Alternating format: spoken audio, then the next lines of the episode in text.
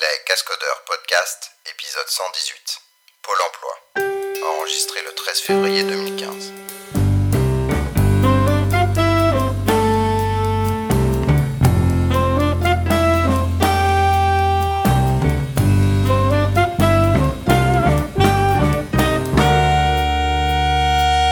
Bonjour à tous, bienvenue pour l'épisode 118 des Cascodeurs. Donc Emmanuel on se retrouve... Emmanuel Mais t'as Emmanuel, changé oui. de voix. Mais- T'as changé de voix, Mais en Emmanuel ouais Mais, mais où est-il? Eh ben non, il est pas là. Il est pas là, Emmanuel nous a T'as perdu lâché pour cheveux? cette fois-ci. ouais, c'est ça, ouais. il a perdu beaucoup de cheveux. Reviens, Manu Manu, reviens, tu nous manques. On t'aimait bien. On n'est rien sans toi. Et oui, donc un épisode sans Emmanuel. Donc c'est Arnaud derrière le micro qui va essayer de gérer euh, les trois compères que sont Antonio, Guillaume et Vincent. Bonjour les gars. Salut. Bonjour. Arnaud. Bonjour everybody. Bon. Nous sommes le 13 février, vendredi 13, attention. Donc on va essayer de pas raconter trop de bêtises, qu'on n'ait pas un mauvais karma aujourd'hui. Donc on va commencer Mais c'est les- quand même la veille de la Saint-Valentin. hein. C'est la veille de la Saint-Valentin. Des Messieurs, bisous euh, à tous nos écouteurs et toutes nos écouteuses. Ouais, et puis à nos chères femmes qui nous supportent tous les jours, nous les geeks. Ou pas. Pas simple pour elles. Toi, euh, Qui suis nous pas toujours. qui nous supportent pas aussi, ouais. C'est ça. Encore une chance, Bon. elle écoute pas le podcast, la mienne. Avec les blagues que tu fais, pourtant, ça pourrait être rigolo. Qui sait Allez, bon, bah, on va on va démarrer ces news. Alors aujourd'hui, on va partir avec pas mal de pas mal de mouvements dans les entreprises autour de nous. On va partir avec bah, déjà une petite news au côté du Paris Jog, Antonio. Donc tu as annoncé ton ton arrêt Il de claque la l'organisation. Tu claques la porte, tu t'en vas du Paris Jog, mais que fais-tu? Je Pourquoi? claque la porte. Je claque la porte. Bah en fait, euh, les plus vieux se souviennent qu'avant euh, le quinquennat c'était un septennat. Donc euh, les plus jeunes se souviennent que le quinquennat c'est un quinquennat. Et donc comme moi je suis un peu plus vieux que les plus Hein? jeunes, je me suis dit qu'un septennat c'était bon. ben voilà, je c'est pas lié au ras-le-bol, c'est pas lié à tout ça, parce que le Paris Jog, c'est des tas de gens, ça va, ça vient, c'est des troisièmes mi-temps, c'est toujours fun, c'est des confs techniques et tout, c'est juste que je suis un être humain qui a besoin de dormir 7 heures, enfin qui du moins essaie, et entre mon boulot, euh, le podcast, euh, les livres, les articles, les conférences, les machins, et Devox, Dev- euh, Devox France surtout, bah, ça faisait quelques mois que je ne mettais plus les pieds au Paris. Euh, Donc, ce qui est bien, c'est que il y a eu du 109 qui est arrivé milieu d'année dernière.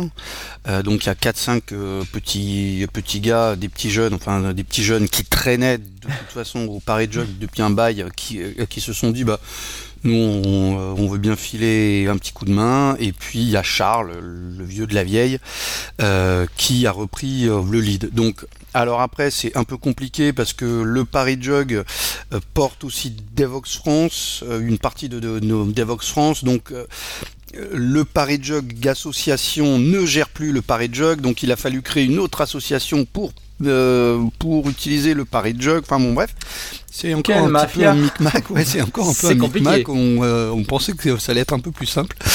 Euh, voilà, donc j'ai passé la main après 7 ans. de grosses éclates quand même. J'ai écrit un blog la semaine dernière, donc c'était le deuxième mardi du mois, c'était pile poil le septième anniversaire du Paris Jog, pile poil 7 ans. Et c'est vrai que la veille, euh, j'ai passé une heure ou deux à trier les vieilles photos, et c'était fun. Des milliers de photos avec des gens qui rigolent, des speakers, des troisièmes mi-temps, Des déguisements. des déguisements et tout. Voilà, Blanche-Neige, Camille, on était tous en bleu, Blanche-Neige et les sept nains, on était tous en nain. Enfin bon, bref, voilà.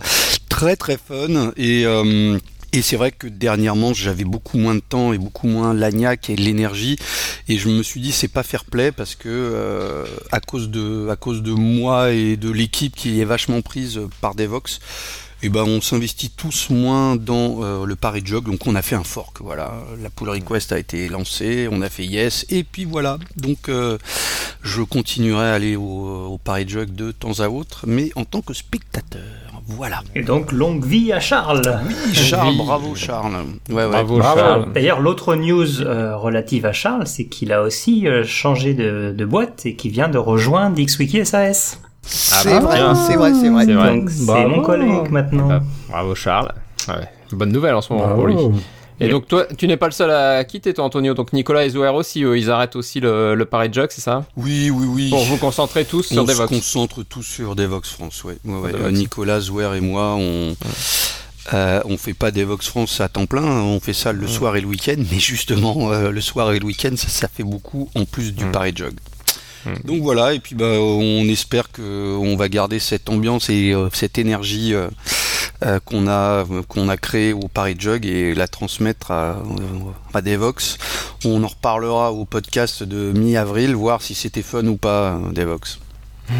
Il faut savoir quand même que cette année à Devox France, la keynote de fermeture sera, euh, sera faite par les cascodeurs dans un amphithéâtre de 900 personnes. Il y aura de la bière qui coulera à flot. Donc viendez, viendez, je pense que ça va être sympa, ça va être la dernière conf de 17 à Youhou. 18 heures je crois. Et on est dans le Grosse super pression. amphi, grosse pression, grosse ouais, ouais, ouais. Voilà. Je vais préparer mes blagues. Ouais, c'est ça, tu as fait un one-man show pendant une heure. Ah bah dis donc. Bon, bah, c'est pas mal de bonnes news, ça, pour le Paris Jog et puis pour Devox. Donc, Devox se professionnalise puisque vous créez une société, c'est ce que j'ai vu euh, sur le blog de. aussi, oui. Ouais.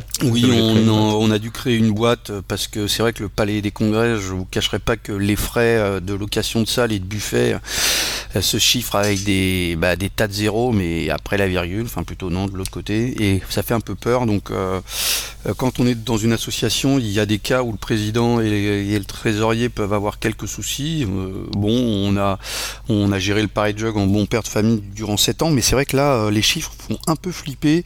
Et s'il y a le moindre couac, euh, bah, typiquement, euh, euh, on ne souhaite pas un, un, un Charlie Hebdo bis, mais euh, s'il y a un Charlie Hebdo bis que la France euh, s'arrête, euh, les assurances ne nous couvrent pas. Donc euh, si euh, on engage des frais pour Devox France et que et qu'il y a personne qui vient, eh ben il faudra Mm. quand même payer. Ouais. Et donc il y a plein de trucs un peu comme ça, les cas aux limites où c'est vrai qu'une boîte, bah, on est avec une SARL, c'est anonyme.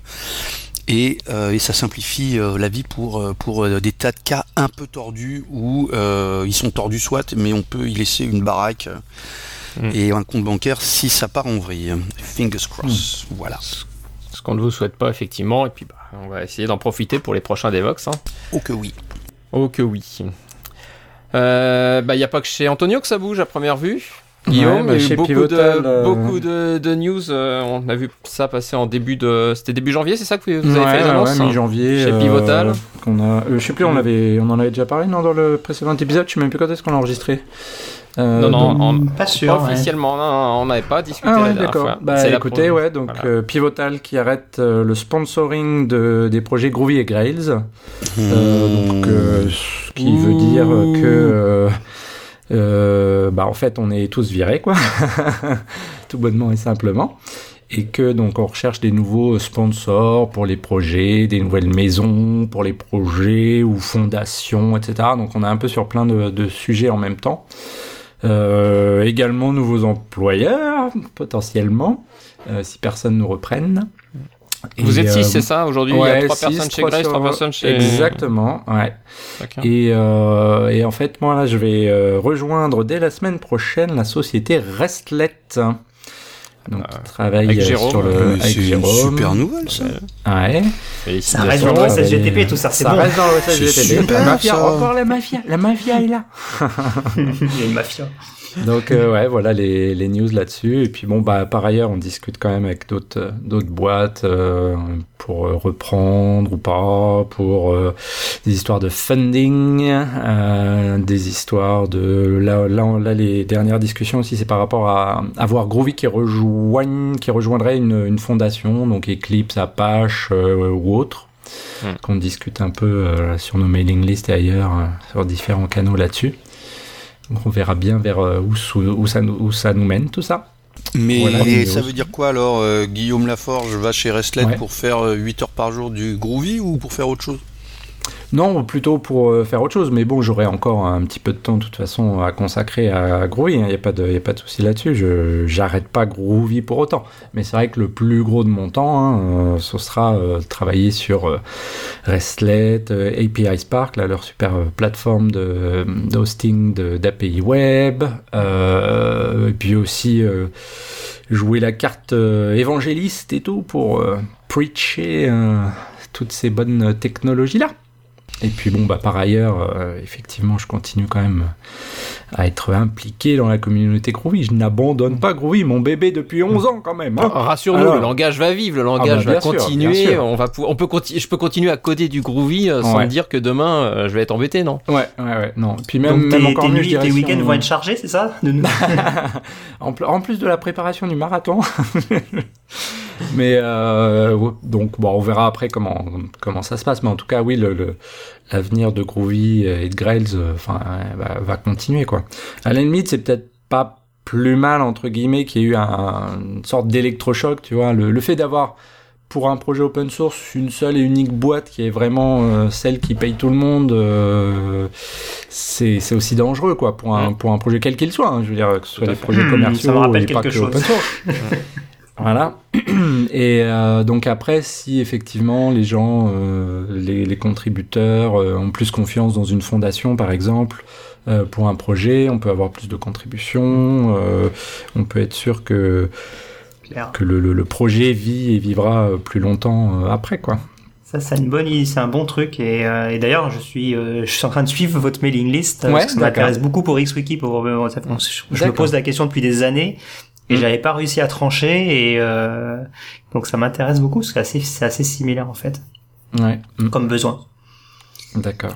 Après, ça soulève quand même le- la question qu'on a eue depuis bah, des années, c'est la viabilité des projets open source de leur Ouais. communauté et de comment les faire vivre. Parce qu'au final, Bah ouais. c'est, on est dépendant que bah, ces projets open source, on les utilise tous les jours, euh, ils nous apportent euh, plus ou moins de valeur. Euh, et puis bah derrière, faut quand même bien que des gens y contribuent, euh, les fassent vivre. Et ces gens-là, bah effectivement, euh, ils peuvent le faire euh, potentiellement un petit peu sur leur temps libre, mais il y a un moment où il faut bien qu'ils vivent aussi. Donc euh, il y a quand même un équilibre à trouver. C'est vrai que c'est pas simple, comme tu le dis. euh, Là sur Groovy et Graze, vous étiez six embauchés par la même boîte. Bah ouais. hein. Euh, c'est clair que c'est le, le risque de bah voilà euh, la boîte décide d'arrêter bah plouf les, les six se retrouvent le bec dans l'eau Ouais. euh, faut voir les impacts sur Grails et Groovy euh, au, au pire ça ça ne fera que les ralentir c'est tout donc euh, Mhm. mais euh, ça il y aura jamais de, de gros risques pour ce genre de projet mais voilà c'est vrai que selon le, le contexte selon le nombre de committeurs ça peut toujours être compliqué à gérer pour les communautés Exactement. Ver- euh, euh, versus aussi le petit projet open source euh, avec euh, avec uniquement un mec qui fait ça le week-end et puis du jour au lendemain euh, il se retrouve, passe à autre euh, chose. il se retrouve avec des mômes et puis il arrête quoi. Enfin c'est c'est vrai que c'est une question euh, pas facile à à résoudre. Euh, L'avantage, c'est que là, au moins, vous aviez une boîte euh, qui vous permettait de faire ça euh, dans, dans, des, dans des conditions plutôt sympas, 8 heures par Bien sûr, jour, etc., etc. Donc bon, Et tout ce que vous avez liberté. produit en étant dans cette boîte, c'est euh, propriété, c'est libre euh, aussi. Il n'y a pas de problème de propriété intellectuelle, etc. hein. Bah en fait après euh, Groovy en particulier en tout cas euh, si tu veux que ce soit la propriété intellectuelle, copyright etc était déjà euh, distribué, dilué un peu partout donc euh, Ouais. personne n'a vraiment la, la main de toute façon dessus. Euh, après tu sais quand tu travailles pour une société euh, ce que nous on a produit ça appartient à Pivotal mais comme il y y a plein d'autres trucs qui appartiennent à plein d'autres mondes euh, ça n'a pas vraiment d'importance. Puis quand même le, le, le fait d'avoir choisi la, la licence Apache aussi euh, même si euh, l'IP ou les copyrights euh, sont dilués ou pas, enfin je veux dire, on peut quand même toujours réutiliser le projet, le Mm. forquer, etc. Du coup, ça laisse quand même une certaine euh, liberté par rapport à ça, une certaine euh, euh, enfin confiance que tu peux avoir dans les projets qui ont choisi ce genre de, de licence là, quoi. Bon, en tout cas on souhaite euh, beaucoup de courage à l'équipe hein, et puis euh, Merci. si Et vous avez des opportunités, euh, longue vie à Groovy, et puis si vous avez des, des opportunités, euh, vous, chers auditeurs, n'hésitez pas à les transmettre à, à Guillaume, hein, des idées, tout ça. Il y a de quoi faire. Allez, on continue. Donc après Pivotal, bah, on va parler de CloudBees. Un CloudBees qui a levé quand même 23 millions. Bravo Sacha. Donc pour ceux qui le connaissent, Sacha Lavoré et toute son équipe. Euh, CloudBees, donc c'est cette entreprise qui est derrière notamment Jenkins aujourd'hui euh, et qui euh, bah voilà a cherché à se développer euh, autant sur la partie support que sur la partie euh, service qu'ils peuvent rendre donc voilà Et puis bah la nouvelle, c'est qu'effectivement, je vais rejoindre Claude Biz dans Ouais. quelques semaines, voilà, quelques mois. Eh, voilà. c'est du scoop ça aussi, dis donc. C'est ça, la nouvelle. Ah, les scoops, eh, ça s'arrête pas. Donc ça bouge aussi de mon côté, voilà. Donc euh, bientôt euh, à rejoindre l'équipe avec Koshuke, Nicolas Deloff euh, et plein d'autres noms. Tu Euh, t'es voilà. entraîné à Mario Kart? Et bah ouais, j'ai vu passer sur ce... euh, va falloir, va falloir. Je vais demander à mes enfants là pour euh, m'entraîner un peu. parce que J'ai Une un peur, formation. hein. Ouais, c'est ça, une, petite- une petite formation. Donc Arnaud, tu vas être web designer sur Jenkins. Euh, super. Euh, parce Est-ce que, ça peut être pire? Punaise, mais comment tu peux faire une console aussi moche? Ah, bah, Justement, ça- on va voir, on, attend beaucoup Arnaud. Ah, voilà, c'est ça, c'est ça. Ouais, on, on va faire ce qu'on peut effectivement sur la partie UI, mais il y a déjà des travaux. Hein. Pour ceux qui suivent Jenkins, euh, il y a quand même eu pas mal d'améliorations sur les toutes dernières versions. et Il y en a encore beaucoup à venir. hein. Donc euh, là-dessus, euh, mais voilà. Après, euh, Claude Biz En va. on, va, on, va, on va te pourrir un peu plus si les pertes sont pas là. Alors surtout que je vais rejoindre l'équipe support. Donc euh, là-dessus, je, je serai vraiment au contact des problèmes. SAV Jenkins, bonjour. C'est ça. Bonjour, Arnaud à votre service. Vous avez un problème. Tu viens aux soirées Donc, euh, donc voilà, donc, euh, donc je vais rejoindre Claude Biz et donc bah, ce qui fait que euh, il reste maintenant euh, des opportunités à prendre chez Exoplatform, voilà, puisque je les quitte mais en, en tout bien tout honneur, parce que ça s'est très bien passé pendant plus de six ans chez Exoplatform. Et donc, euh, bah voilà, aujourd'hui, il y a des opportunités qui se créent chez eux euh, pour pouvoir euh, bah, remonter, prendre la suite de ce que je faisais, donc sur toute la partie euh, usine logicielle, forge, mais aussi production, puisqu'il y a un poste qui s'ouvre. Donc voilà, donc il y a deux postes qui sont ouverts en télétravail aujourd'hui chez Exoplatform. Un orienté sysadmin, orienté production, pour gérer bah, toutes les plateformes Exo qui sont dans le cloud et, et en local pour gérer la forge, etc. Au contact bien sûr des équipes. Et il y a un autre qui est plus orienté sur bah, voilà, support des, des équipes dev, industrialisation des devs, euh, tout ce qui est la gestion de la forge et voilà. Donc si vous êtes intéressé, Tu veux me pas gérer me contacter. La forge sur la forge, c'est bien, Je- non? Ouais, c'est ça. On va, La gé- on va gérer la forge, la frog. La frog, oui. Donc, euh, donc surtout, voilà, si, euh, si vous avez envie de- d'avoir des opportunités, bah, de, de faire du, du télétravail avec des sujets qui sont intéressants, parce que voilà, c'est ce que je faisais, bah, je suis, je suis disponible pour en discuter. N'hésitez pas à m'envoyer, à me contacter. Et Euh, tu voilà. continueras à bosser donc à la maison, c'est ça? Et je continue, oui, chez Claude Biz à être en télétravail, par contre, voilà. Donc ça, c'était un, un des points qui était aussi intéressant. Et Voilà, l'autre news, c'est Vincent Et- qui va chez Alfresco. Fallait pas le dire. Quelle idée. Le news, c'est qu'Arnaud, il a, t'as une voiture Tesla dans le package, c'est ça? Ah, ça, bah, ça, faut pas le dire, effectivement. Ah oui, Si- des si- vacances bah, en attends, c'est- pour ça qu'il a fallu attendre que les 23 millions soient levés pour que je puisse euh, rejoindre Ouais. Biz aussi. hein, ça, c'est fait. Ça fait RERA. partie du package. Voilà, c'est ça. Il y a la Tesla et tout ce qui va avec. hein. Alors, il fallait au moins ça. Bon, voilà. Donc ça, c'est pour les news de l'équipe. Plus personne d'autre ne bouge pour l'instant, hein, on va dire. Va priori. A priori, on va rester là. Bon, en allant un peu plus loin, euh, il n'y a pas que chez nous que ça bouge, parce qu'il y a chez IBM aussi, si vous avez suivi les actualités, euh, c'était au fin janvier que ça devait être annoncé. Euh, Ouais. Beaucoup de mouvements chez IBM, alors avec des annonces, des contre-annonces, des, des fausses bonnes annonces. En gros, il y a eu, euh, c'est le magazine C'est Forbes, je crois, qui avait annoncé euh, donc fin fin janvier qu'IBM allait licencier euh, plus de 100, je crois, 110 000 personnes. 25%. ouais. 25% de leurs effectifs, un truc monstrueux. Une personne Cent- sur quatre. plus, plus, Incroyable. plus de C'est 110 000 énorme. hein. plus de 110 000 personnes. Donc là, c'était le, le grand coup de froid euh, sur l'IT. Alors après, faut dire effectivement, IBM, ça fait, euh, je crois, 13 trimestres ou 11 trimestres qui sont euh, que ça dégringole pas mal hein, leurs euh, leurs chiffres. Mais par contre, la CEO a eu un super package, je crois. euh, Oui, c'est ça, oui. milliards C'est de ça. dollars. Incroyable. Ouais, tu, c'est ça. tu, tu vires euh, voilà un quart C'est de, de ta workforce et du coup ouais bravo bravo, allez, vas-y. C'est ça. C'est horrible Bon, a, pri- a priori, c'est faux. hein. Il y aura pas, euh, ils ont démenti. Il y aura pas un quart des effectifs qui vont qui vont partir. Ben, au, au- au pire, ils parlent de 10 000 personnes, de 10 ou 12 000, c'est déjà énorme. hein, mais, Bah, je suis pas sûr parce qu'après justement donc ils avaient plus ou moins démenti mais apparemment il... ça a pas l'air d'être net net net Bah, Il y a un projet de restructuration. Il y a un projet de restructuration qui s'appelle Chrome a priori, c'est les informations qu'on en a et euh, qui insuffle euh, 600 millions, je crois, de, de, dollars dans la restructuration de la boîte. Mm. Et a priori, ça touche euh, bah, essentiellement euh, euh, tout ce qui est mainframe, etc., qui bah voilà a perdu beaucoup, beaucoup ces dernières années. Donc euh, ils vont reclasser ou voilà ou virer ce, beaucoup de personnes à ce côté-là. Ils vont essayer de se recentrer beaucoup sur le cloud, comme beaucoup. Mais voilà, effectivement, on n'en sait pas plus. On n'a pas de chiffre officiel. Ils ont juste démenti que ce n'était pas un quart et que c'était pas euh, 100 000 personnes. Et effectivement, les, les autres infos qui ont pu courir sur le net, c'est au mieux, ça, enfin au pire, a priori, ça serait 10 000 ou, ou personnes. Mm. Mais bon, voilà, on- c'est vrai que ça reste flou. Il y a euh, beaucoup de beaucoup de changements. 10 000 selon euh, la police, 100 000 selon IBM. c'est un peu ça, voilà.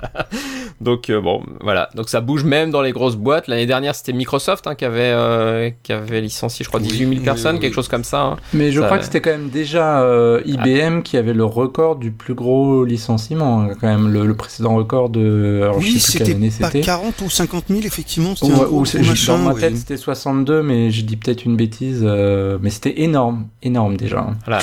Donc euh, bon, bah après Mais c'est vrai que là, ce qui sont avait été grosses, marrant avec les euh, avec les 110 000 personnes, enfin c'était v- 26% donc ils annonçaient 110 000 personnes. En fait, euh, l'article disait que c'était le, le licenciement le plus important de toute l'histoire de De, l'humanité. de- Tout- de- de- voilà, exactement. ouais. complètement fou. Ah, c'est c'est là où on met en perspective aussi la suivre. taille euh, des entreprises euh, liées à l'IT à côté Mm. des autres entreprises, euh, on va dire classiques. Voilà, aujourd'hui, on arrive à des tailles d'entreprises qui sont juste gigantesques dans ces domaines-là, avec la Ouais. distribution, etc., qu'on y connaît, alors que les autres entreprises, voilà, sont plutôt dans des limitations de taille.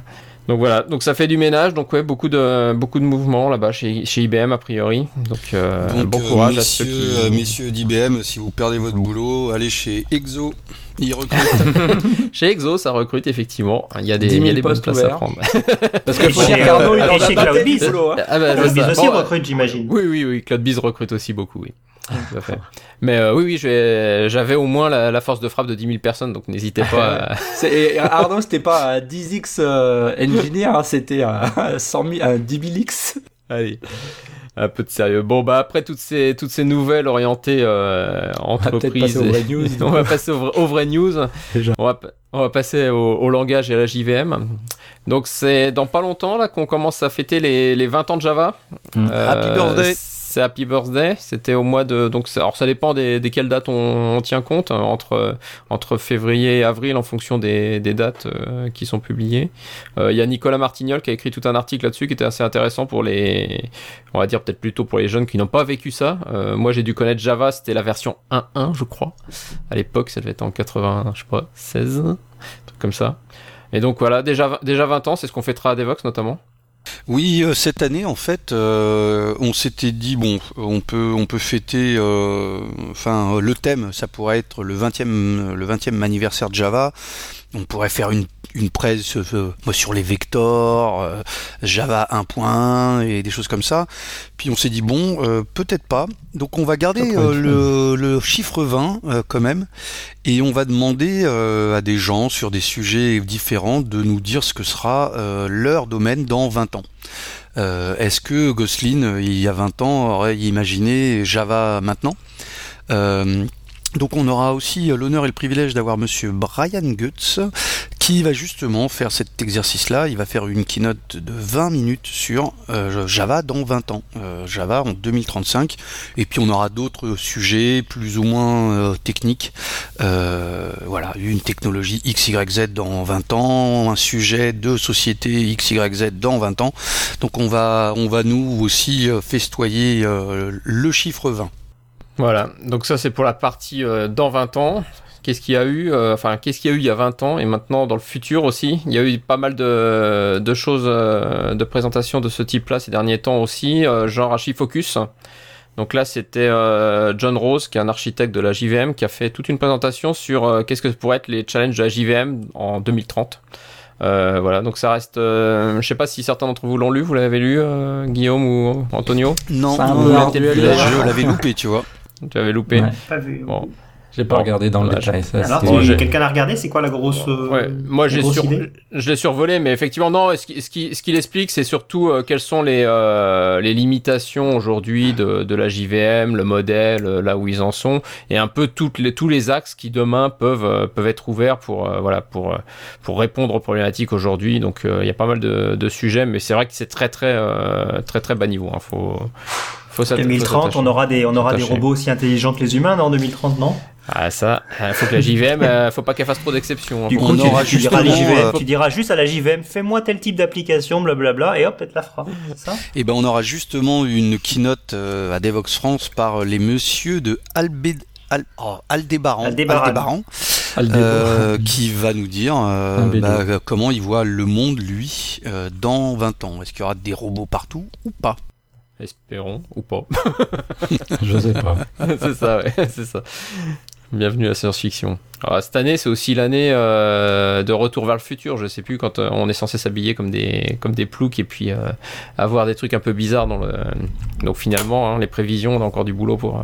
se Est-ce que les hipsters, ils s'habillent pas comme des ploucs déjà Tu parles des hipsters ou de Java hipsters Non, je parle des hipsters. Oh là là. hipsters, non, non. les hipsters. Bon. Si on passe côté euh, entreprise, côté Java E et les standards, donc il y a l'aspect data grid qui a été retiré. Antonio, tu as suivi l'aspect data grid Je pas- savais même pas qu'il y avait une spec data grid dans Java E, de- donc je suppose la prochaine version qui avait été créée. Alors, euh, ce qui s'est passé, hein, c'est qu'il y a quelques années, euh, enfin non, quelques années. Alors, Back to the Future, il y a fort, fort, fort longtemps, il y a une spec qui s'appelle Jcache, la 107, qui est censée mettre une norme autour du caching. Euh, voilà, je crois que c'est 2004, il me semble. Bon, houleux. Euh, pour un problème de, de spec lead et d'avocat et de machin, la fameuse Jcache a loupé le coche euh, de, de Java E7. Bon, bref, donc euh, vous voyez, ça fait 12 ans que la spec avance. Et il y a quelques années, il y a un mec de, un Red Hat qui en plus est parti chez Square, et je pense que c'est pour ça que la spec euh, s'arrête. Un mec de Red Hat qui a dit bah, Jcache c'est pas mal, mais euh, en 2012, euh, il serait bon de faire un, data grid, un cache euh, distribué. Donc il a lancé cette spec là. Et puis, et puis au début ça s'est pas bien passé, puis après ça s'est plutôt bien passé. Et l'idée c'était que DataGrid se baserait sur Jcache. Bon, Jcache est sorti en 1.10 au final, a loupé le coche Java E7, mais bon, on espère que ça rentrera dans Java E8. Et puis le spec lead de DataGrid est parti euh, chez Square. Personne a repris le lead et maintenant les règles du, les règles du JCP sont un peu plus dures qu'avant. Euh, C'est-à-dire qu'une spec qui est inactive depuis plus de deux ans euh, passe directement aux oubliettes. Euh, ce qui n'était pas le cas avant. C'est pour ça qu'on a encore des vieilles specs qui sont marquées inactives mais qui n'ont pas été clôturées. Donc en gros, dont euh, Groovy euh, Language si Qui je ne m'abuse. dormant. Dormant. Qui est dormante, pas voilà. dormante. Voilà, euh, dormante. Et les nouvelles règles maintenant du, euh, du JCP font que si une, une spec est dormante plus de deux ans, paf, hop, elle jarte. Donc euh, je pense que c'est tout ni plus ni moins ce qui s'est passé. Euh, le spec lead est parti, il y a moins d'engouement. Euh, la spec euh, Jcache, ils sont en train de bosser sur une 1.1, donc la Jcache, elle, elle avance, elle bouge. Et DataGrid, non. Donc euh, voilà, elle est morte de sa belle mort. Bon, bah, RIP, on va dire, hein, RIP à elle. On verra bien si elle, si elle revient un jour ou pas sur le, le tapis, celle-là. Euh, dans un autre contexte, euh, c'était Emmanuel qui nous avait transmis le lien, donc je l'ai lu et c'est assez intéressant. C'est un article sur JPA et toutes les problématiques de locking. Donc euh, il y a beaucoup de, on entend beaucoup parler de JPA, c'est bien, c'est mal, euh, toutes ces choses-là, ça fait les choses sans que vous le voyez. Effectivement, c'est vrai que c'est un peu toujours complexe si on comprend pas comment fonctionne une base de données, de gérer euh, son modèle de données derrière dans avec un Hibernate ou autre. Et là, dans cet article, bah, c'est une série d'articles en fait. Il y en a plusieurs euh, de, l'auteur et euh, où en fait il va expliquer les différents modèles de données par rapport à leurs usages, hein, lecture, écriture, etc. Comment est-ce qu'on peut configurer, notamment avec JPA2, euh, toutes les notions de locking sur les entités et comment bah, justement éviter les, problématiques d'accès concurrent sur les tables et les blocages, etc. Voilà. Donc c'est une série d'articles assez assez intéressant. je vous invite à le lire. franchement, moi j'y ai appris pas mal de choses oui, sur par, cette partie-là. Vlad Mialchea. et il est, très très bien ce mec, il écrit bien et les articles sont tous super et, et c'est vrai qu'il prend Hibernate et JPA et il le triture, il fait des tas de trucs avec et la concurrence, les deadlocks et tout. Enfin, vraiment très très bien. C'est dans c'est dans les show notes. on vous le mettra. Vlad Mialchea. désolé si je prononce mal. Ouais, donc euh, toujours très intéressant. Dans, bah, toujours dans l'aspect euh, de l'apprentissage et pour se former, euh, un autre, je sais pas ceux qui connaissent les comment les. Non, ah. on connaît pas. Hein. les Avengers. Ouais, voilà, les Avengers avec Christophe Porteneuve en fait qui a fait une, une session assez récemment au Blend Web Mix 2014 et qui a enregistré 33 minutes pour se former en fait à tout ce qui qui est euh, développement front-end avec les DevTools euh, de Chrome, etc. Euh, très très intéressant cette session de 30 minutes. Je vous invite, c'est pareil. Alors là, cette fois, c'est sur le front pour essayer d'apprendre, bah voilà, mieux utiliser le, cycle de le cycle de dev et non pas s'arrêter à j'édite mes pages, je build, etc. Mais avoir vraiment toute la toute l'architecture qui fonctionne en live et être productif sur le développement front. C'est vrai que moi personnellement, je suis pas un gros développeur web et c'est vrai que voilà, avec les bons outils, on peut quand même réussir à avoir une bonne productivité. Euh, c'est quand même assez agréable. Et en parlant là de développeur euh, front, là j'ai eu le plaisir euh, cette semaine de suivre la formation AngularJS qui est donnée par nos petits Ninja Squad et qui était super bien, super intéressante. Donc si jamais il y en a qui sont, enfin je voudrais juste leur faire un petit coup de pub. Je sais que c'est une formation, c'est payant tout ça, mais si vos entreprises cherchent des formations sur ce genre de sujet, euh, c'est vraiment une super formation, très bien faite, très euh, hands-on, les mains dans le cambouis, qui donne des bonnes pratiques et tout, te montre les bons outils, les, petites astuces et tout ça. C'est super intéressant parce que j'avais envie d'essayer de d'être un peu moins ignorant sur le front-end. C'est ça. et du coup, euh, comme Pivotal a gentiment bien voulu me payer deux formations, j'en ai profité. Et du coup, c'était super intéressant. J'ai une formation Java, Java E7 si tu veux, tu peux, euh, tu peux venir. Non mais des technologies modernes on a dit J'ai dit 7, j'ai dit Java E7, 7, il y a oui, le 7. Ah oui, ah oui 7 c'est le futur, c'est le futur. Ah oui, c'est celle que les... Groovy c'est en 2, bah nous on est en 7. ah, oui, oui, mais c'est la fameuse spec que personne n'implémente encore ou c'est la 8 ça Je sais jamais moi. bon, c'est facile tout ça. Bref, je ferme la parenthèse. Merci Ninja Squad. Et merci Cédric. Bon. En tout cas, euh, en tout cas, pas mal de choses à, pour se former. J'ai aussi noté un autre site qui est assez intéressant qu'on m'a fait découvrir, c'est exercisme.io. Je sais pas si vous avez déjà testé ce, euh, ce site-là. Non, euh, c'est un petit site où justement exorcisme. Ah exercisme. Euh, c'est pour se former en fait. Donc c'est, ce sont tout un tas de petits tutoriaux sur lesquels vous êtes guidé. Vous pouvez bah, justement donc apprendre des technos, des langages, etc. Et donc bah, justement la nouveauté, c'est qu'ils ont rajouté là toute une partie en Java. Voilà, donc c'est assez intéressant. pareil dans les, ça sera dans les, dans les show notes. Euh, n'hésitez pas à y faire un petit tour, c'est assez, euh, assez bien fichu comme, euh, comme site web. On change de sujet, on passe à l'architecture. En couche? Architecture en couche. Alors on va parler de quelle couche? Combien de couches hein? Allez, si on parlait un peu d'event sourcing, vous êtes tous des pros de l'event sourcing, CQRS, etc. Je suppose? Du tout. Guillaume. Oui, oui, ah, oui, oui. Euh, ah, c'est CQFD. quand même. Hein. CQFD, voilà, c'est ça. Ah. Bon, bah pour tous ceux qui veulent se former, pareil, euh, il y a une bonne introduction là qu'on a trouvé. Euh, on vous mettra le lien, euh, qui vous permet justement un peu de démystifier toute cette partie-là euh, de, de toutes les technos, event sourcing, CQRS, etc. sur le string processing d'une manière générale, et pour mieux comprendre. Donc c'est basé sur un use case, sur celui de, la donnée analytics, et donc de comment traiter les données, etc. Donc un, un bon gros tutoriel, enfin un, bon gros blog post euh, qui donne les bonnes, euh, les bonnes infos. Infrastructure, ça va encore être pour moi cette fois. Docker. Ah, c'est toi le pro de l'infra. Hein. Ah, c'est moi le pro de l'infra, c'est pour ça. Euh, Docker. Alors Docker éteint la musique, ça m'a fait assez rire. C'est un bug que j'ai vu passer euh, sur euh, sur Twitter il y a pas très longtemps. Alors personnellement, en étant sous Mac, je l'ai pas je l'ai pas vécu. c'est sous Ubuntu, je crois, et c'est toujours pas réglé d'ailleurs en 1.5.0. Mais il y a certains utilisateurs qui rapportent que systématiquement, quand ils démarrent une un container Docker, bah ça coupe la musique sur leur machine. Ah, c'est bien, au moins ils peuvent se concentrer sur le taf. c'est pas une blague. C'est une feature. C'est une feature. Cher. C'est Ah. clairement pas une blague. Et euh, bon, effectivement, il y a un problème sur, sur la première vue les, les, les ressources. Et donc, euh, le, le Docker, quand il, prend, quand il démarre, il prend un peu trop de ressources, ça bloque certaines choses. Et donc, notamment la partie audio euh, des machines. Donc, je crois que c'est que sur Ubuntu. Mais euh, voilà, donc ça fait partie des, des bugs, on va dire, celui-là qui est rigolo. Et donc, pour finir sur Docker, il y a la version 1.5 d'ailleurs qui est sortie là, il y a quelques semaines, quelques jours avec euh, bah, dans les nouveautés IPv6, euh, les containers en read-only, donc si vous voulez juste accéder à des, à des ressources sans les modifier, euh, pas mal de statistiques euh, qui ont été rajoutées sur les sur les, enfin une API surtout pour accéder aux statistiques des containers, donc pouvoir euh, comme ça afficher un peu quel container fait quoi, prend quelle ressource, etc. Et euh, qu'est-ce que j'oublie, les, les Docker files qui vont euh, qui vont avoir un nom paramétrable désormais, on sera plus obligé de l'appeler Docker files, euh, mais avoir une en paramètre un moins f avec le, le nom du Docker file. Voilà Incroyable. incroyable, trop de, trop de nouveautés franchement sur la, la version 1.5.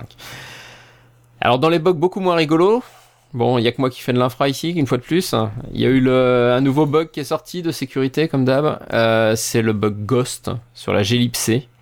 Donc là celui-là il est assez, euh, assez embêtant dans le sens où voilà ça touche une couche assez basse euh, des systèmes. La glibc vous l'avez à peu près sur toutes les machines où il y a du, de l'Unix ou du Linux.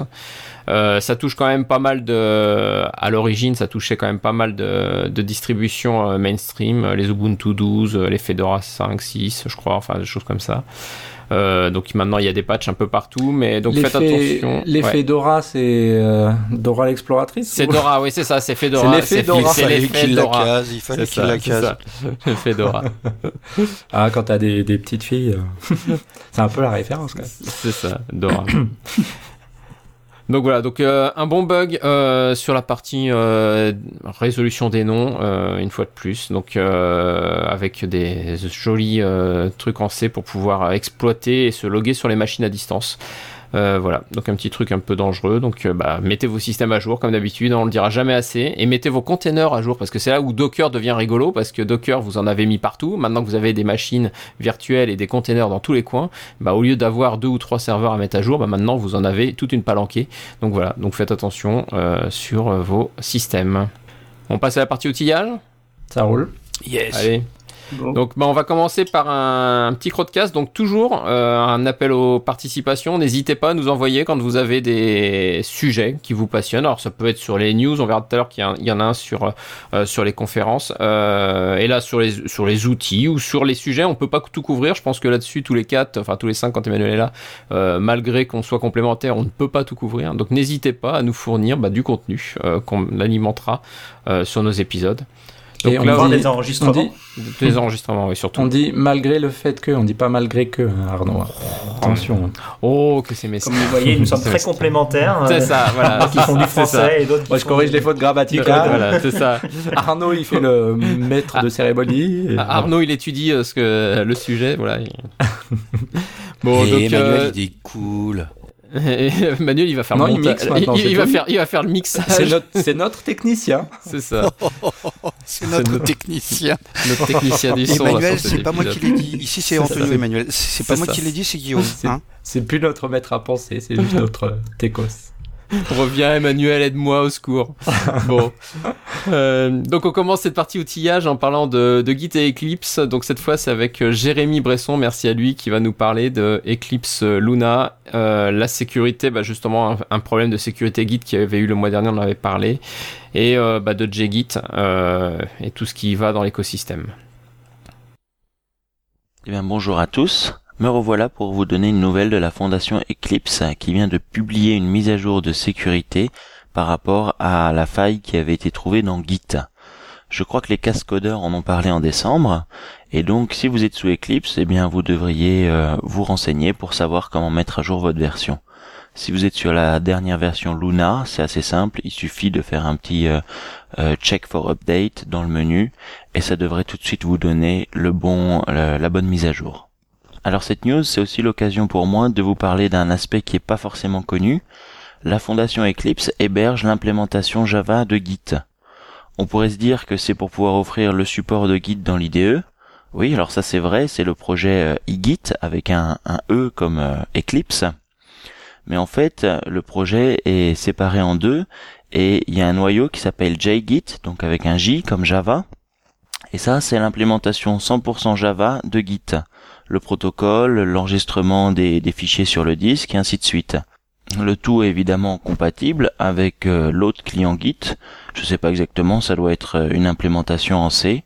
Ça veut dire qu'il est possible d'utiliser JGit et n'importe quel autre client Git sur le même repo en même temps. En fait, JGit est utilisé bien au-delà d'Eclipse.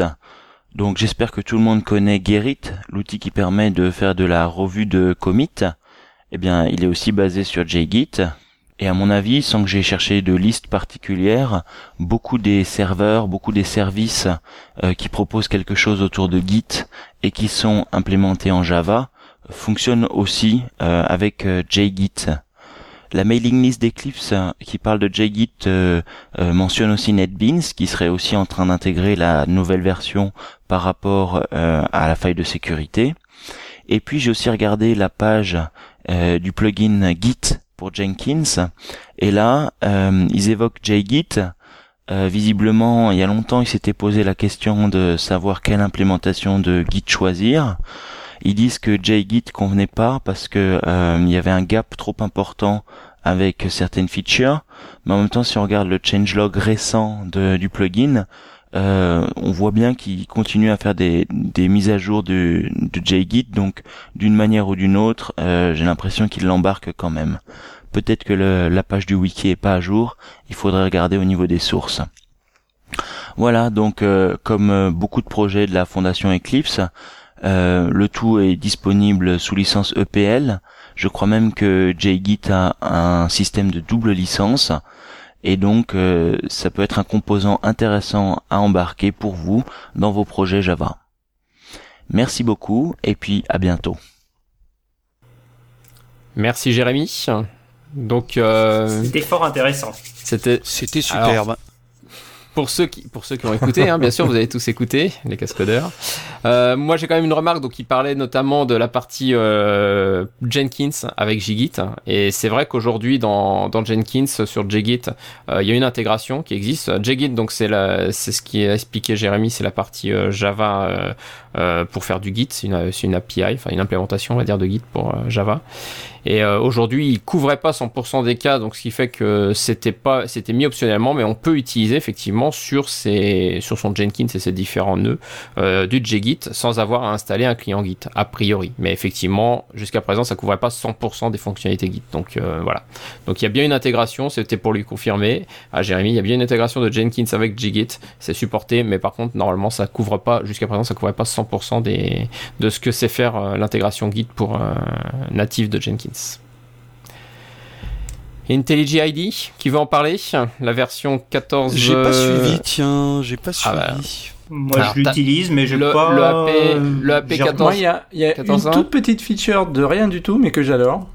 C'est euh, en fait quand tu fais des copier-coller, tu peux faire des copier-coller riches. Euh, oui. C'est-à-dire garder le, la, syntaxe, la coloration enfin, le, syntaxique ouais. et tout ça. Et en fait, quand tu. Je bah, fais que ça, comme... moi, pour mes slides. Voyons, c'est comme bah ça ouais, que tu fais exactement. des beaux slides. Quand tu vas justement faire des conférences, tout ça, bah, t'essaies d'avoir du, du, bah, des couleurs. c'est moderne, c'est beau. Euh, du coup, bah, c'est super pratique. C'est après le reste, moi, j'ai pas trop remarqué. Enfin, ça, tout fonctionne toujours bien. Et puis, euh, euh, les grosses features que j'utilise quotidiennement, bah, marchent toujours. Donc, c'est plus des fois des petits détails comme ça que, que je remarque et que j'aime bien. Donc, ça, c'était cool, quoi. Dans les, dans les nouveautés là, de la dernière EAP, bon, il y a des nouveaux supports comme Spring Boot, Docker, etc. qui commencent à, qui sont en bêta, enfin en EAP. Euh, après, il y a un, une autre fonctionnalité que tu n'as peut-être pas testé, c'est le mode sans distraction. J'ai testé, j'ai testé ouais. très rapidement, mais, mais je sais pas, personne. T'as pas accroché Ouais, moi non plus. Voilà, Alors, en qui fait, permet je sais de pas tout si cacher. c'est la, ouais. la manière de, de, de, présenter le truc là. Enfin, tu sais quand tu zoomes et autres, l'espèce Mmh. de marge sur la gauche. Enfin, j'ai trouvé ça un peu bizarre et du coup, j'ai essayé 10 secondes, j'ai arrêté. Faudrait peut-être que je réessaye en fait. Parce qu'il y avait déjà un mode présentateur qu'on avait déjà depuis Oui, euh, ouais, une, une ou deux Oui, versions euh, qui lui oui, est très ça, pratique, c'est pratique. quand on fait des confs. Ouais. Par contre, enfin quand on fait du live coding en conf, Ouais. euh, ça ça peut être super pratique. Et donc là effectivement là par contre ils sont concentrés sur un mode de je développe et je suis pas perturbé par tout ce qu'il y a autour. Donc euh, je Ouais. vire un maximum de, de choses. Donc voilà pour l'instant vous n'êtes pas emballé. Euh, non, mais Ah, j'ai je pas, pense bien, compris, pas pas bien essayé. compris. euh, Je pense que j'ai pas compris le, le but en fait, parce que pour moi, quand je l'utilisais, ça me virait euh, tous les trucs de, de IDEA lui-même en fait. Hmm. sur Ouais. les côtés.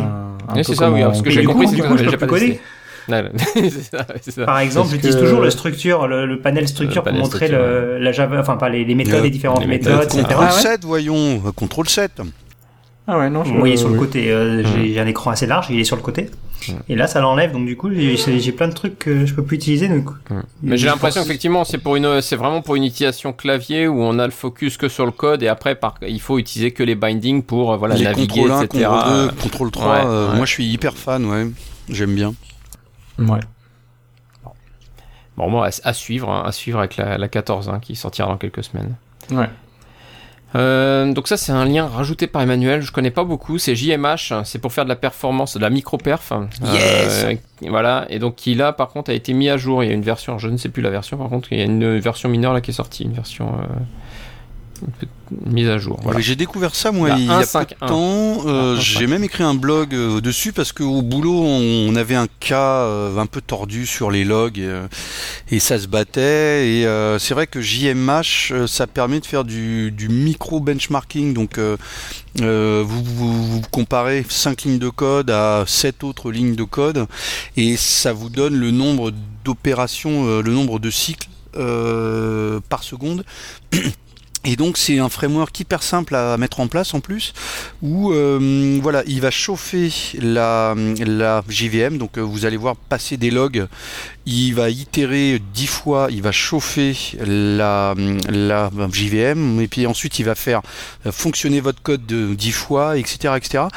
Et il vous donne le nombre d'exécutions euh, en fait à la seconde, c'est plutôt pas mal. Donc euh, si vous avez un doute sur euh, est-ce que je fais un string concat ou est-ce que je fais un plus ou est-ce que je fais un bundler ou est-ce que je fais un machin et ben euh, faites-le avec euh, J- euh, JMH, euh, c'est plutôt pas mal. Alors après ils l'ont mis à jour mais j'ai pas suivi, je sais pas ce qu'il y a, euh, je sais pas ce qu'il y a dedans.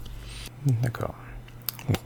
Donc en tout cas, un bon outil à recommander dès que vous voulez faire du micro benchmark. Hyper simple, il y a un ça, Maven ouais. Archetype, c'est on crée un, Ah, voilà, s'il y a du- s'il y a du Maven, secondes. alors là- non, mais c'est très très bien, Oh. c'est vraiment ils ont ils ont super bien bien. fait leur truc. Ok. Euh, autre nouveauté, euh, puisque hier soir je demandais bah, qu'est-ce que vous avez de nouveau dans vos environnements, il y a David Pilato qui m'a dit ah il y a Kibana 4 qui est sorti. Je dis ah chouette donc Kibana pour ceux qui connaissent pas c'est une surcouche, enfin c'est une surcouche, c'est un front-end on va dire pour euh, pour Elasticsearch pour représenter les données que vous avez pu indexer donc derrière en tirer tout un tas de graphiques etc etc voilà. Bon ça fait plein d'autres choses. Et donc il y a la version 4 et qu'est-ce que je lis dans la release note de la version 4 cette honte ils ont retiré le backend Java pour mettre du Node.js. Non, mais franchement, mais franchement. ouais, c'était. JRuby, je crois. hein. C'était du JRuby. Alors voilà, c'était Ouais. du JRuby euh, qu'ils ont remplacé par du Node.js. Ouais. Alors que à- aujourd'hui, j'ai vu beaucoup d'articles au contraire où les gens font l'inverse, ils virent du Node.js pour mettre du Java. hein. Euh, parce qu'effectivement, pour des raisons à première vue de tenue euh, de la prod, gestion de prod, etc. euh, Node.js, je vois beaucoup beaucoup d'articles aujourd'hui qui sont assez critiques d'ailleurs euh, à ce sujet-là. Donc, euh, donc voilà, donc j'étais assez étonné, donc c'est dommage qu'on ait personne pour. euh, mais si voilà, vous avez des, des feedbacks à nous donner là-dessus sur ce genre de, de, de techno, de vir- revirement de techno, moi ça m'intéresse de, de voir un peu le pourquoi et le comment. Ouais, moi aussi ça m'intéresse. Dans, dans l'équipe XWiki, dans les communautés, il y a un gars qui veut tout faire en Node.js. Il veut tout réécrire en Node.js. Ouais. Et c'est intéressant d'avoir quelques ces expériences, retours d'expérience de gens qui sont passés à Node.js et euh, qui ont des soucis par exemple, ou pour qui ça marche très bien d'ailleurs. Parce que je, je sais que sur le CFP des Vox France, pour avoir lu toutes les propositions, bon, on avait justement plusieurs retours d'expérience sur comment on a abandonné notre JS parce qu'en prod c'était une catastrophe. hein. Voilà. Bon Mm. après on bien a sûr eu c'est pareil avec Scala euh, l'année dernière, c'est vraiment marrant. c'est bon après c'est par cycle et puis après bien sûr Devox France c'est pas représentatif puisqu'obligatoirement les gens vont venir pour présenter plutôt du Java et donc pour euh, voilà pour dire du euh, potentiellement plus du mal des, des autres technos. Euh, mais voilà mais euh, c'est vrai que voilà c'est des, des sujets qu'on retrouve assez récurrents qui les switch d'une techno à une autre mais euh, voilà ça m'a étonné le passage à Node.js. Mais après c'est ce qu'il disait c'est que par contre comme la, toute la stack est déjà en Node.js euh, le reste de la stack voilà ça le- eux leur permet aussi d'unifier à ce niveau-là. Méthodologie. Alors là, qui a lu les pointeurs d'Emmanuel? Alors moi, il y en a un qui Non, me- justement, j'étais burn-out. C'est le premier lien. du coup, j'ai pas lu. Non, moi, il, il y en a un qui m'a bien plu, c'est justement le burn-out après une fin de projet, parce que euh, parce que Le ça Baby m'a rappelé euh, Devox en fait. Ça m'a rappelé euh, Devox France où, euh, où du lundi au vendredi, parce que nous Devox France euh, ça commence euh, le euh, lundi très très tôt, euh, du lundi au vendredi soir on est à fond, à fond, à fond, on serre des mains, euh, euh, il y a des trucs qui marchent pas, on est au téléphone, on appelle des trucs, des machins, il y a des speakers qui sont pas contents, il y en a d'autres qui sont contents, il manque du truc, il fait chaud, il fait froid, les toilettes sont sales, machin, enfin on va à fond on se, couche très très tard, on se lève très très tôt, et le samedi matin, lorsque vous allez à la boulangerie acheter un croissant, et que la boulangère vous dit même pas bonjour, et qu'on se retrouve tout seul dehors à errer dans les rues de Paris avec un croissant, et ben ça fait un gros blues. Et c'est vrai que le burn-out après une fin de projet, ça m'a rappelé un peu ça, où en fait Hmm. tout se passe bien, on est à fond, on sent que le corps est, est sous tension, on dort pas, il y a une, une adrénaline forte, et puis après, clac, la chimie part, et notre corps a besoin de cette chimie. Quoi. Je pense que c'est un, baby blues en fait. hein. Donc, euh, Alors il y a une solution très simple. Hein, Tu le continues le lundi. de projet. tu, tu vas chez un éditeur logiciel. Et donc ça s'arrête jamais, il n'y a jamais de fin de projet. C'est vrai. Bah non, si, mais c'est vrai que ce- ouais, là c'est un peu violent là, la, la fin de projet. Mais euh, non, c'est vrai qu'on, je pense qu'on a tous connu ça, euh, que ça soit euh, que ce soit du dev ou autre, hein, mais euh, ce moment où voilà, t'arrêtes une activité qui t'a sur laquelle t'étais vachement euh, concentré, t'as as vachement investi, puis tout d'un coup ça s'arrête. Euh, Pas obligatoirement en mal, effectivement, ça s'arrête. Et puis là, c'est le pouf, qu'est-ce que je fais? Comment je rebondis? Comment je retrouve de l'énergie? Euh, Voilà. Donc c'est un peu aussi ce qu'explique cet article justement sur les moyens. Bah voilà, euh, comment euh, essayer quelques jours d'éviter de un peu cet vacances, effet-là. Ouais, voilà, c'est ça. euh, se reposer la tête, euh, reprendre de l'énergie, euh, se trouver un prochain, une prochaine step, enfin un nouveau truc pour la prochaine fois à faire, etc., etc. Et, et je, et je vous conseille l'épisode du cascodeur euh, 4892 quand on ira tous à la retraite. Et là, je sens que ça va faire un sacré burn-out. Ça va faire bizarre. ouais. Faire- Mais mais mais mais j'ai plus rien à, j'ai plus rien à Mais, J'ai réfléchir. plus rien à faire. Si le concept de retraite existe encore. Oui, ça oui, par Pas faux, ça. faux, ouais. C'est ça, Alors, euh, c'est rigolo parce que plus haut, euh, plus haut là, on parlait des Avengers, et c'est vrai qu'il y a des associations aux États-Unis où les vieux euh, eh ben, vont faire du conseil dans euh, les boîtes. Euh, imaginez un DAF qui a bossé 40 ans dans une super boîte, il se retrouve euh, du jour au lendemain bah, à la retraite, il connaît des tas de choses, il s'ennuie, et donc il y a ces associations qui s'appellent l'Avengers, et c'est des retraités qui continuent à donner du conseil bénévolement, donc on les défraie, euh, et ils vont, euh, voilà, ils vont faire un peu de conseil de boîte en boîte et dire, bah écoutez, vous avez tel souci, moi, euh, dans mon temps, euh, on, on avait Hum. eu tel souci, on a fait tel truc, euh, voilà, Euh, peut-être qu'on créera les euh, les, euh, les Avengers des cascodeurs, qui sait. De mon temps, on faisait du Java. Et maintenant on fait du Node.js. Dans les dans les autres articles euh, qu'Emmanuel nous avait euh, nous avait laissé, euh, C'est son je- ce que- héritage. ce que j'ai ce que j'ai pas su, c'est si c'était vrai ou pas. Mais c'est vrai que le, ça m'a posé quand même certaines questions, surtout bah, voilà en étant chez un éditeur. C'était donc un, un retour sur le fait bah, un client qui demande à l'éditeur de se faire payer. Euh, pour avoir testé son logiciel. Donc c'est assez marrant, j'arrive pas à savoir si c'est vrai ou si c'est juste une blague ou quoi le- l'article en question, j'ai pas bien compris. Euh, mais c'est vrai que voilà le, le principe de, de se dire que finalement euh, nos premiers testeurs ça reste malgré qu'on ait une QA, malgré qu'on ait tout ce Malgré que l'on le veut, fait. Malgré le fait que l'on ait, il va, il va m'énerver avec ça, hein. Euh, malgré le fait que l'on ait une QA et tout ce que l'on veut pour euh, faire le meilleur logiciel du monde, euh, ça reste que les derniers, enfin et ceux qui vont les valider avant tout, ça reste les clients Ou Et, les euh, utilisateurs, ou les utilisateurs, enfin voilà, bien sûr, voilà, euh, les utilisateurs, les clients, ouais. euh, donc dans cette relation. Et c'est vrai que là, dans cet article où justement, bah, c'est euh, la discussion entre le, le vendeur et le client, donc qui lui veut, bah, je, vais, je voudrais me faire payer pour le tout le temps que j'ai eu à passer euh, à, euh, à alors c'est pas c'est pas tester, mais c'est effectivement le mettre en œuvre, donc le comprendre, le l'adapter à mes besoins, etc. Et, euh, et donc le valider, le fait que le, le logiciel corresponde bien à mon besoin. Donc c'est Bah, vrai que ça. lui- Faut lui dire tu payes la même chose que le prix que tu as eu pour l'acquérir, c'est-à-dire zéro pour un logiciel open source. Ah, c'est ça, ouais, c'est ça. Bon, à, à la fin, il finit par abandonner hein, le fait de faire payer l'éditeur quand même. Mais, euh, mais voilà, c'est vrai qu'il y a une discussion assez, assez rigolote entre les deux pour justement se dire, mais euh, à quel titre, bah moi je devrais payer, à quel titre moi finalement je paierais pour un truc que je dois tester, etc. Voilà. Donc il y a un échange assez rigolo là-dessus. C'est intéressant, mais euh, c'est vrai que ça s'applique pas qu'au logiciel. Tu peux imaginer n'importe quoi, n'importe quel domaine. Dès que tu as un problème, tu fais payer celui qui te l'a vendu. Bah voilà, c'est ça. C'est euh, il y a obligatoirement tu- quand tu achètes quelque chose. Après, c'est surtout le finalement, c'est euh, je pense que c'est le rapport au contrat de ce qu'on on en revient au problème éthique de contrat. Euh, T'achètes quelque chose, finalement, t'as l'impression d'acheter pour quelque chose et donc d'avoir un contrat. Tu t'attends à quelque chose. Finalement, tu ne l'as pas obligatoirement. Mais genre, t'achètes une boîte de mécano, t'arrives pas à faire ta construction. euh, Voilà. Donc c'est de la faute à Mécano parce que la notice est mauvaise, le machin, etc. Donc euh, bah après, enfin, faut voir que Ouais. euh, dans certains pays comme les États-Unis, voilà, ils sont friands de pouvoir attaquer Ouais. euh, dès qu'il y a un truc qui va pas, qui correspond pas à ce qu'ils attendaient, etc. Donc c'est un peu aussi dans cette lignée là de du rapport par rapport du rapport au contrat que l'on peut avoir. Mm. Et le dernier article, donc euh, j'avais parcouru, euh, survolé, c'était euh, quelqu'un qui proposait en fait une réorganisation des RH. Donc j'avais trouvé ça intéressant. Alors après, effectivement, je suis pas assez expert sur tout le, le domaine, mais euh, son idée, c'est de se dire que c'est vrai qu'aujourd'hui, les, les départements RH sont un peu, euh, on va dire, euh, comment dire, un peu dans le passé, euh, où voilà, ils vont gérer de l'administratif, mais à la fois euh, votre salaire, mais votre progression, enfin tout un tas de, sujets qui finalement ne sont pas euh, si cohérents euh, en tant que en, tant que tels.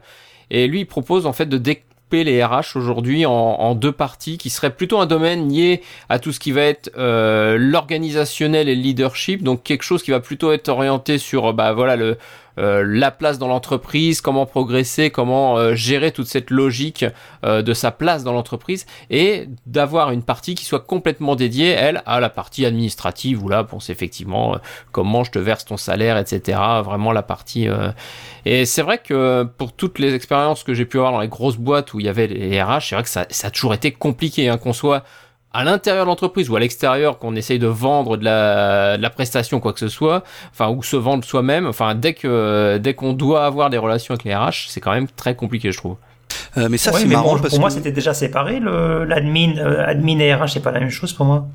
bah, Ou alors tu parles pas de la même, tu parles d'autre chose peut-être. Bah justement c'est que lui il dit qu'aujourd'hui ça reste encore beaucoup euh, Tout ce qui est invoicing par exemple, etc. oui, toute pas- la partie de Oui, voicing, mais ça je suis d'accord. Non, mais c'est vraiment c'est vrai plutôt la ressource humaine, euh, vraiment pas la prestation, mais vraiment la- l'interne. Donc vraiment la, la la partie RH pure, où là généralement ils vont quand même toujours gérer à la fois euh, ton plan de carrière et euh, enfin et ton plan de carrière et ton salaire. Et c'est vrai qu'aujourd'hui ce sont pas des choses qui, euh, même si tu peux t'attendre à qu'il y ait une relation entre les deux. Euh, c'est pas les mêmes, euh, on va dire les mêmes, euh, comment, euh, euh, besoin euh, de comprendre l'évolution parce que le plan de carrière ça va dépendre de beaucoup d'aspects on va dire finalement plus euh, techniques plus liés vraiment au cœur de métier etc euh, ce sont pas les mêmes profils qui vont être capables de discuter avec toi de ça euh, de celui qui va discuter de euh, ton 13e mois etc à mon avis c'est vrai Enfin, qu'une RH en SS2I qui va te gérer le, le plan de carrière du développeur, qu'est-ce que tu veux qu'elle fasse quoi? Qu'est-ce que tu veux qu'elle fasse? Elle peut rien faire. Mais c'est marrant cette idée No de splitter, de splitter euh, le département RH parce que par contre moi ce que je vois de plus en plus c'est le split du département informatique. Et c'est rigolo parce que je ne citerai pas de nom mais j'ai vu en quelques semaines deux grosses boîtes et quand je dis grosses boîtes c'est les grosses boîtes à la Made in France où t'as le DSI Mhm. Et t'as le manager digital ou le directeur digital ou le numérique Digital, doigts, en fait. Et c'est hein. rigolo parce que euh, c'est ce que tu viens de dire, Arnaud. En fait, les, en fait, les RH, euh, c'est vieux, c'est plomb-plomb. Donc on split euh, et puis on, essaie de créer un truc un peu plus jeune, un peu plus hype. Et ben, il y a des boîtes qui commencent à faire pareil. Le, D, le DSI, c'est celui qui a 55 ans, costard, cravate avec une montre et qui signe avec un Mont Blanc parce que cliquer sur une souris il sait pas faire. Et le manager du digital, c'est celui qui a entendu parler des buzzwords Angular et Node.js. Et, et même dans les grands, enfin même non, euh, surtout euh, dans les grosses grosses boîtes où on commence à voir ce split. On verra. Ouais, effectivement, c'est toujours la réorganisation de l'entreprise, euh, voir ça passe. Quand on voit après les, les mouvements chez IBM Co, euh, voilà, aujourd'hui les entreprises sont obligées de se renouveler aussi. Il euh, n'y a pas que le technique, il hein, n'y a pas que le développeur qui doit se, se réimaginer. C'est sûr, c'est sûr. L'ensemble du modèle doit être revu. Les outils de l'épisode, messieurs? Oui. Vous en avez? Vos outils préférés? Fiche, hmm. puisqu'on parle de Oh My Git. Euh, moi, j'utilise Fish, je crois que j'en ai déjà parlé, mais là, je rebondis sur euh, l'outil de l'épisode, je sais pas qui l'a mis, OMyZSH. Donc c'est une extension euh, euh, pour avoir euh, sur euh, le prompt quelques quelques mmh. infos sur sur quelle branche vous êtes, est-ce qu'il y a des commits à faire, etc., etc. Et hum, Fish le fait et Fish va plus loin. C'est vraiment un shell hyper sympa, je trouve. je les ai pas tous testés, mais comme vous, j'ai fait du SH il y a fort longtemps, du, Z, du ZSH, du Bash, et depuis que je suis passé à Fish, c'est une bouffée de fraîcheur. C'est un c'est un shell un petit peu sympa et donc, out of the box, il y a cette, euh, il y a cette gestion euh, de Git. du prompt, hein, du prompt, euh, du prompt qui est plutôt mm. sympa. Mm. Moi, j'ai regardé celui de, de Oh My Git là que qui nous avait pointé, donc c'était Emmanuel sur ZSH. Enfin, ça marche sur Bash aussi à première vue. moi, je le trouve juste un peu trop envahissant. Je trouve ça intéressant. moi, je sais que j'en ai un. J'ai customisé aussi mon, mon prompt pour afficher la branche et puis l'état de savoir s'il y a des, des commits à faire ou quoi que ce soit. Mais Là, dans la version qu'il propose, c'est vrai que je trouve un peu intrusif. Alors, c'est très joli, hein, ça fait un joli euh, bandeau pour expliquer euh, tout l'état de la branche, le machin, le truc. Euh, c'est très graphique en utilisant toutes les, possibilités de la console, mais ouais, personnellement, je suis pas emballé. je trouve que c'est un peu trop. Enfin, si, si toutes mes lignes de, de prompt sont prises par un gros truc pour afficher ce que ce qu'il y a dans mon dans mon Git, ouais, ça me plaît pas trop. En tout cas, c'est vrai que tout ça, euh, par rapport au, prompt bash euh, de base, euh, mm. c'est quand même un peu plus sympa. Hein. Bah c'est ça. Après, ça, se customise, chacun y va sur son truc, mais bon, moi je sais que c'est de la custo bash classique. Et vous utilisez quoi, vous tous Donc toi, c'est fiche moi, je suis comme toi, Arnaud. Je suis, euh, c'est mon bash euh, customisé pour, euh, pour Git, pour avoir des infos sur la branche active, les, s'il y a des commits à faire, etc. Ouais, voilà. Bash, mais j'ai rien. Pour, enfin, customiser un peu mon prompt, mais je monte même pas. ouais, je monte même pas ça. Faudrait que je le fasse, c'est quand même sympa. Même pas ton Git. Ah tiens, et un autre épisode de l'outil, euh, j'en parlais au, tout début en off, mais euh, justement, euh, lorsque vous avez différents Mac, vous avez des Mac mini, des MacBook Pro, ah vous, allez au boulot et tout, il y a un petit truc que j'utilise moi, c'est MacUp, donc comme Mac et Backup, MacUp. Euh, vous faites un brou euh, Mac-up et il l'installe. Et c'est tout con. Euh, ça, vous, ça vous met sous Dropbox et sous Google Drive aussi, je crois. ça vous met sous Dropbox plein plein de confs. Donc justement, votre, votre config Bash, votre config Fish, votre config IntelliJ ID, Skype, plein plein de trucs. et comme ça, vous pouvez faire un backup de toute votre configuration sur votre Dropbox et vous allez sur un autre Mac où, vous avez votre euh, Dropbox et vous faites un restore. Et c'est plutôt sympa. Donc toute votre conf, votre bash euh, profile, euh, tous ces machins se trouvent sur votre Dropbox et vous ne les perdez pas et vous les partagez. Donc, euh, moi je le fais déjà, mais je le fais à la main, donc effectivement via le Dropbox aussi, euh, avec des liens symboliques, etc. Mais c'est vrai que je connaissais pas MacUp, donc ça, et MacUp historise des tas de trucs et en plus il vous laisse euh, la main, donc vous pouvez mettre une toute petite conf pour, dire bah j'ai mon répertoire à moi avec plein plein de shells à moi, backup les aussi. Donc en fait il sait faire ça. Intéressant. Donc moi j'ai mon répertoire shell. M-A-C-K-U-P. Yes. C-K-U-P. Ok. Dans les autres euh, outils de l'épisode, il y a Emmanuel qui nous avait laissé aussi un site web, ça m'a bien parlé, c'était pour analyser les, les plans d'exécution des bases de données. Alors je sais pas si vous, vous avez déjà eu euh, dans votre vie à, à faire de l'optimisation de bases de données et à comprendre un peu euh, pourquoi est-ce que mes requêtes sont trop longues, etc. Je sais que moi ça m'était arrivé il y a très longtemps, certes, mais ça m'est arrivé. Euh, Et c'est vrai que voilà, donc c'est un site web où on, le- on leur donne les query plans et euh, derrière ils nous sortent une analyse un peu de bah qu'est-ce qui va pas, qu'est-ce qui qu'est-ce qui a amélioré, qu'est-ce enfin j'ai trouvé ça super intéressant. On voit là vraiment l'intérêt des, des services comme ça en ligne sur des sur des sujets qui sont finalement au départ euh, super techniques, super précis. Et là il y a des petits trucs, euh, voilà, une bonne explication d'un query plan parce que celui qui est capable de comprendre un query plan euh, euh, lui-même, franchement moi perso ça m'a toujours dépassé. Euh, et là c'est assez intéressant je trouve ça. C'est moi qui Sympa. l'ai tweeté que ça. Parce Hein que la semaine dernière, justement, euh, on avait une, on avait euh, un souci sur Postgre et moi j'y comprends rien. Et euh, notre DBA nous avait dit ouais euh, il faut que tu fasses un plan machin bidule. Donc il m'a Mmh, fait taper une, euh, une commande. Et je me et je me suis retrouvé avec des milliers de lignes écrites Ah, tout super bizarre. Et je me suis dit mais qu'est-ce que je fais de ce machin? Et je suis tombé sur ce site là Ah, qui effectivement fait un, co- un copier-coller euh, de la stack trace en fait enfin Ouais, du plan. ça. et il l'analyse il vous donne des petits trucs. C'était plutôt sympa ouais Mais franchement ouais, je- moi j'y vois bien l'intérêt hein, pour explain Voilà. Dibs. dips.com Comme on mettra ça dans la show notes.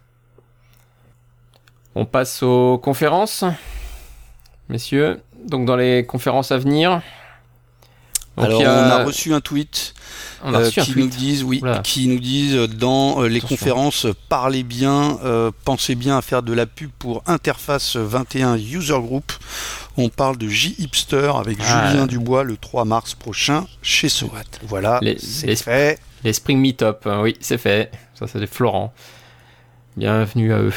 Donc euh, pour les conférences, donc effectivement, euh, Spring Meetup, on a aussi bah, Devox France, on va pas le rappeler. hein. Le, le programme a été annoncé euh, cette semaine, je me trompe pas Antonio, hein, c'est ça? Bah écoute Arnaud, vas-y, lâche-toi, c'est quand même ça, Arnaud C'est ça, c'est ça. qui a pris euh, qui a pris le sujet à bras le corps et il, il, il a pas dormi pendant 48 heures parce que cette année euh, Arnaud tu, tu le sais mieux que moi parce que moi le Call for Paper je suis ça de très très loin mais je crois qu'on est à 670 talks euh, enfin bon bref c'était un boulot monstrueux. Les mecs ils ont voté euh, Arnaud a, pris le dernier week-end. Il a Enfin bref, c'était un, un boulot de dingue.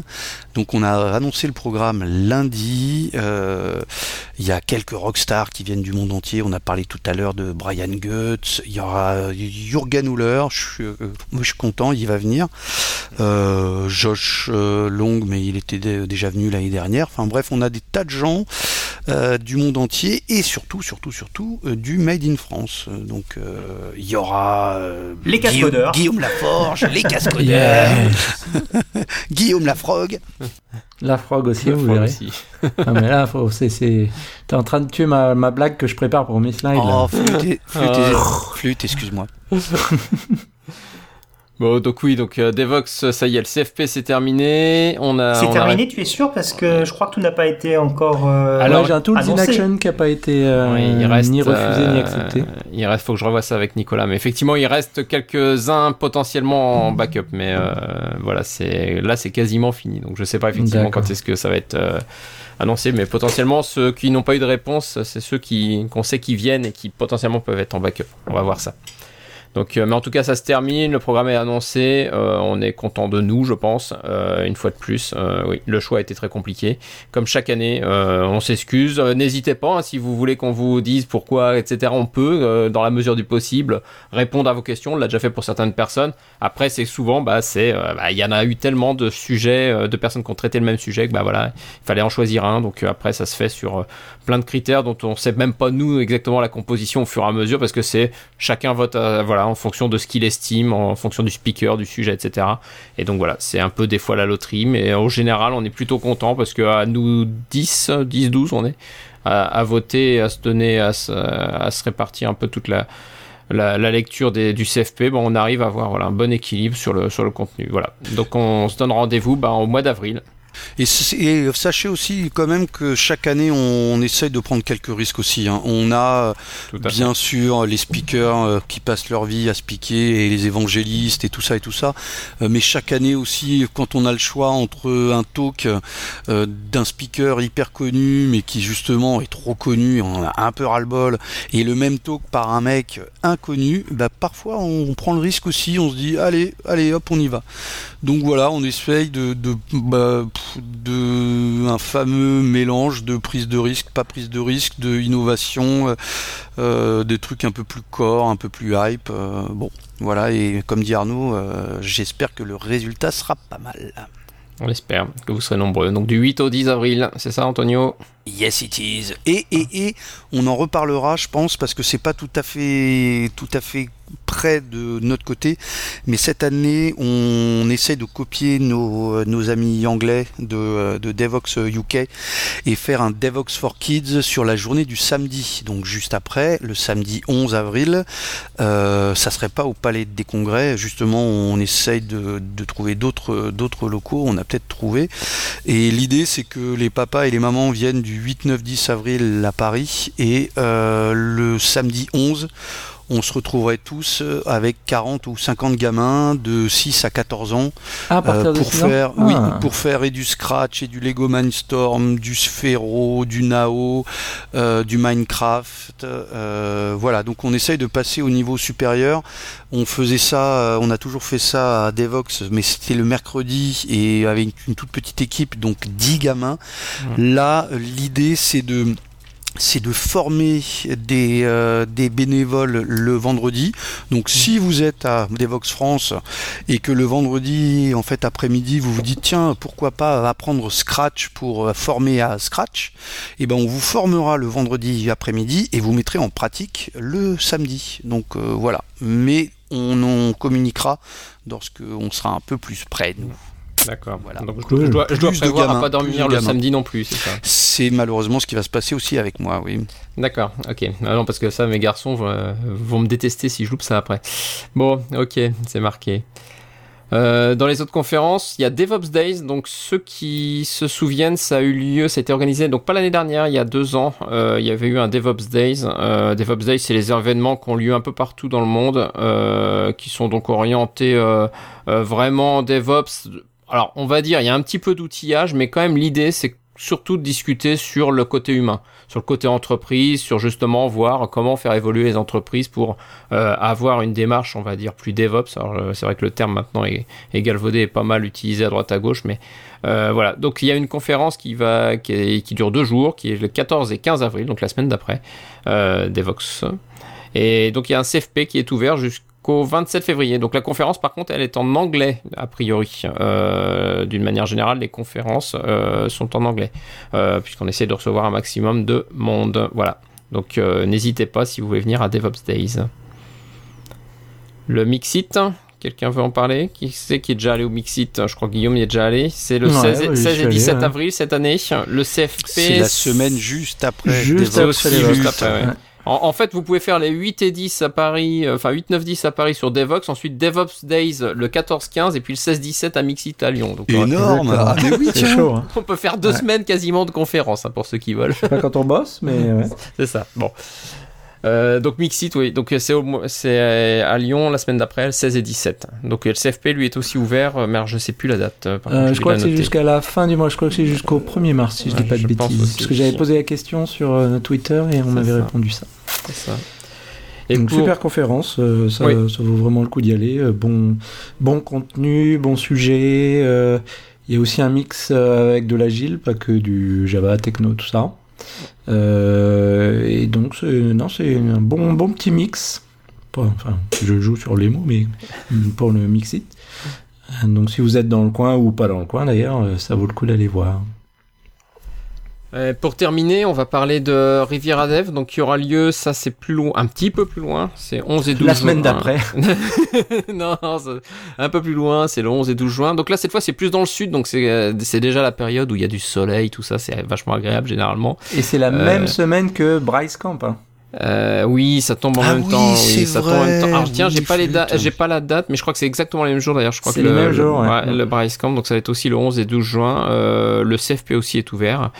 Et euh, donc pour le Riviera Dev, euh, bah, c'est Yuri euh, Bonafé qui va nous en parler justement. Il, explique le concept, le contenu et puis bah, toutes les dates. Bonjour les cascodeurs, je m'appelle Yuri et je suis développeur à Sophia Antipolis. Aujourd'hui, je souhaite vous parler de la conférence Riviera Dev. Riviera Dev est une conférence qui se tiendra le 11 et 12 juin 2015 à Sophia Antipolis, donc dans le sud de la France. Qui dit conférence dans le sud dit bien sûr conférence au soleil. La conférence est organisée par le Riviera Jog, et en fait, elle a déjà réuni plus de 200 préinscriptions. Au niveau du format, ça sera donc sur deux jours, avec deux tracks, plutôt orientés JVM et web, mais on reste ouvert sur les sujets. Et donc on retrouvera un total de 24 présentations sur les deux jours. Aujourd'hui, le CFP est ouvert, et mon message, c'est surtout d'inviter les auditeurs des cascodeurs et les membres du podcast aussi à venir participer à ce Call for Paper. Le format est le suivant, une heure de conférence, questions comprises, en anglais ou en français. N'hésitez pas donc à venir participer à ce CFP en soumettant un sujet qui vous tient à cœur. Voilà pour moi, j'espère vous revoir le 11 et 12 juin sous le soleil à Riviera Dev. Merci au Cascodeur. Merci Yuri, merci pour Merci à toi. Ces informations. Donc n'hésitez pas, une fois de plus, hein, que ce soit sur les conférences, sur les sujets techniques, sur, sur tout ce que vous voyez, bah, vous avez quelques minutes, bah, vous prenez un micro, un enregistrement, et euh, Emmanuel se fera un plaisir de mixer tout cela euh, Merci, pour euh, Emmanuel. que tout le monde en profite. Merci Emmanuel en tout cas pour ton œuvre et tout ton boulot, Son Qui sera- qui sera encore plus dur cette semaine où on n'est pas là, où tu n'es pas là. Bon, messieurs, la faute, pas à ton père, pas à ma mère. Bon, alors là, on va s'arrêter. Là, ça suffit. Il va, il va pleuvoir. Là, il- là, il y a- là, il faisait très beau chez moi, donc je ne veux pas, surtout pas avoir un week-end pourri. Ouais. Non, non, on va Euh, je crois s'arrêter. qu'ils annoncent de la pluie déjà. C'est de vrai. Oh là là, bon, bah, non, on va voir. Ça y est, tu Ah, m'as déprimé. Bientôt au ski, fini. moi. Chouette. C'est fini. Euh, oui, bah, bonnes vacances à tous. Effectivement, les vacances de ski ont déjà commencé pour certains et pour d'autres, ça va pas tarder. Donc, bon euh, ski. Et Bon ski à faites tout le monde. Passez une bonne. Oui. bah, à bientôt. À bientôt. Ciao. Allez, ciao, ciao, tout le ciao. monde. Bye bye.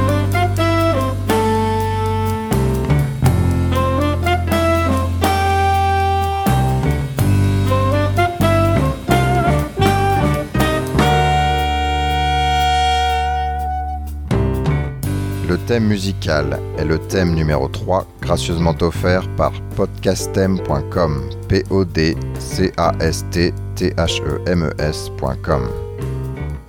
Le logo a été dessiné par Nicolas Martignol, alias le Touilleur Express. www.touilleur-express.fr